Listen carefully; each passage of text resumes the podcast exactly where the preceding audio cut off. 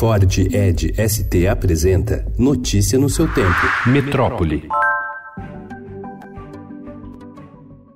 A Procuradora-Geral da República, Raquel Dodge, pediu ontem a investigação do conselheiro afastado do Tribunal de Contas do Estado do Rio de Janeiro, Domingos Brazão, como suspeito de ser o mandante do assassinato da vereadora Marielle Franco, do PSOL, e do motorista Anderson Gomes. Ela pediu a federalização do inquérito sob alegação de ineficiência na apuração conduzida pela esfera estadual. O que nós verificamos é que há uma inércia e uma dificuldade em investigar e identificar quem são os mandantes, elucidando esta parte da trama criminosa. Raquel ainda denunciou o Brasão à justiça por obstrução à investigação do crime.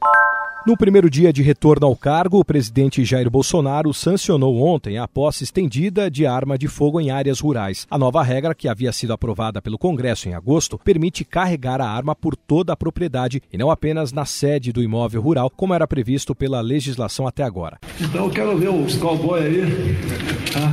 montando teu cavalo, armado, galopando por toda a sua, a sua fazenda. É a primeira norma pró-armas aprovada no Congresso desde o início da gestão de Bolsonaro.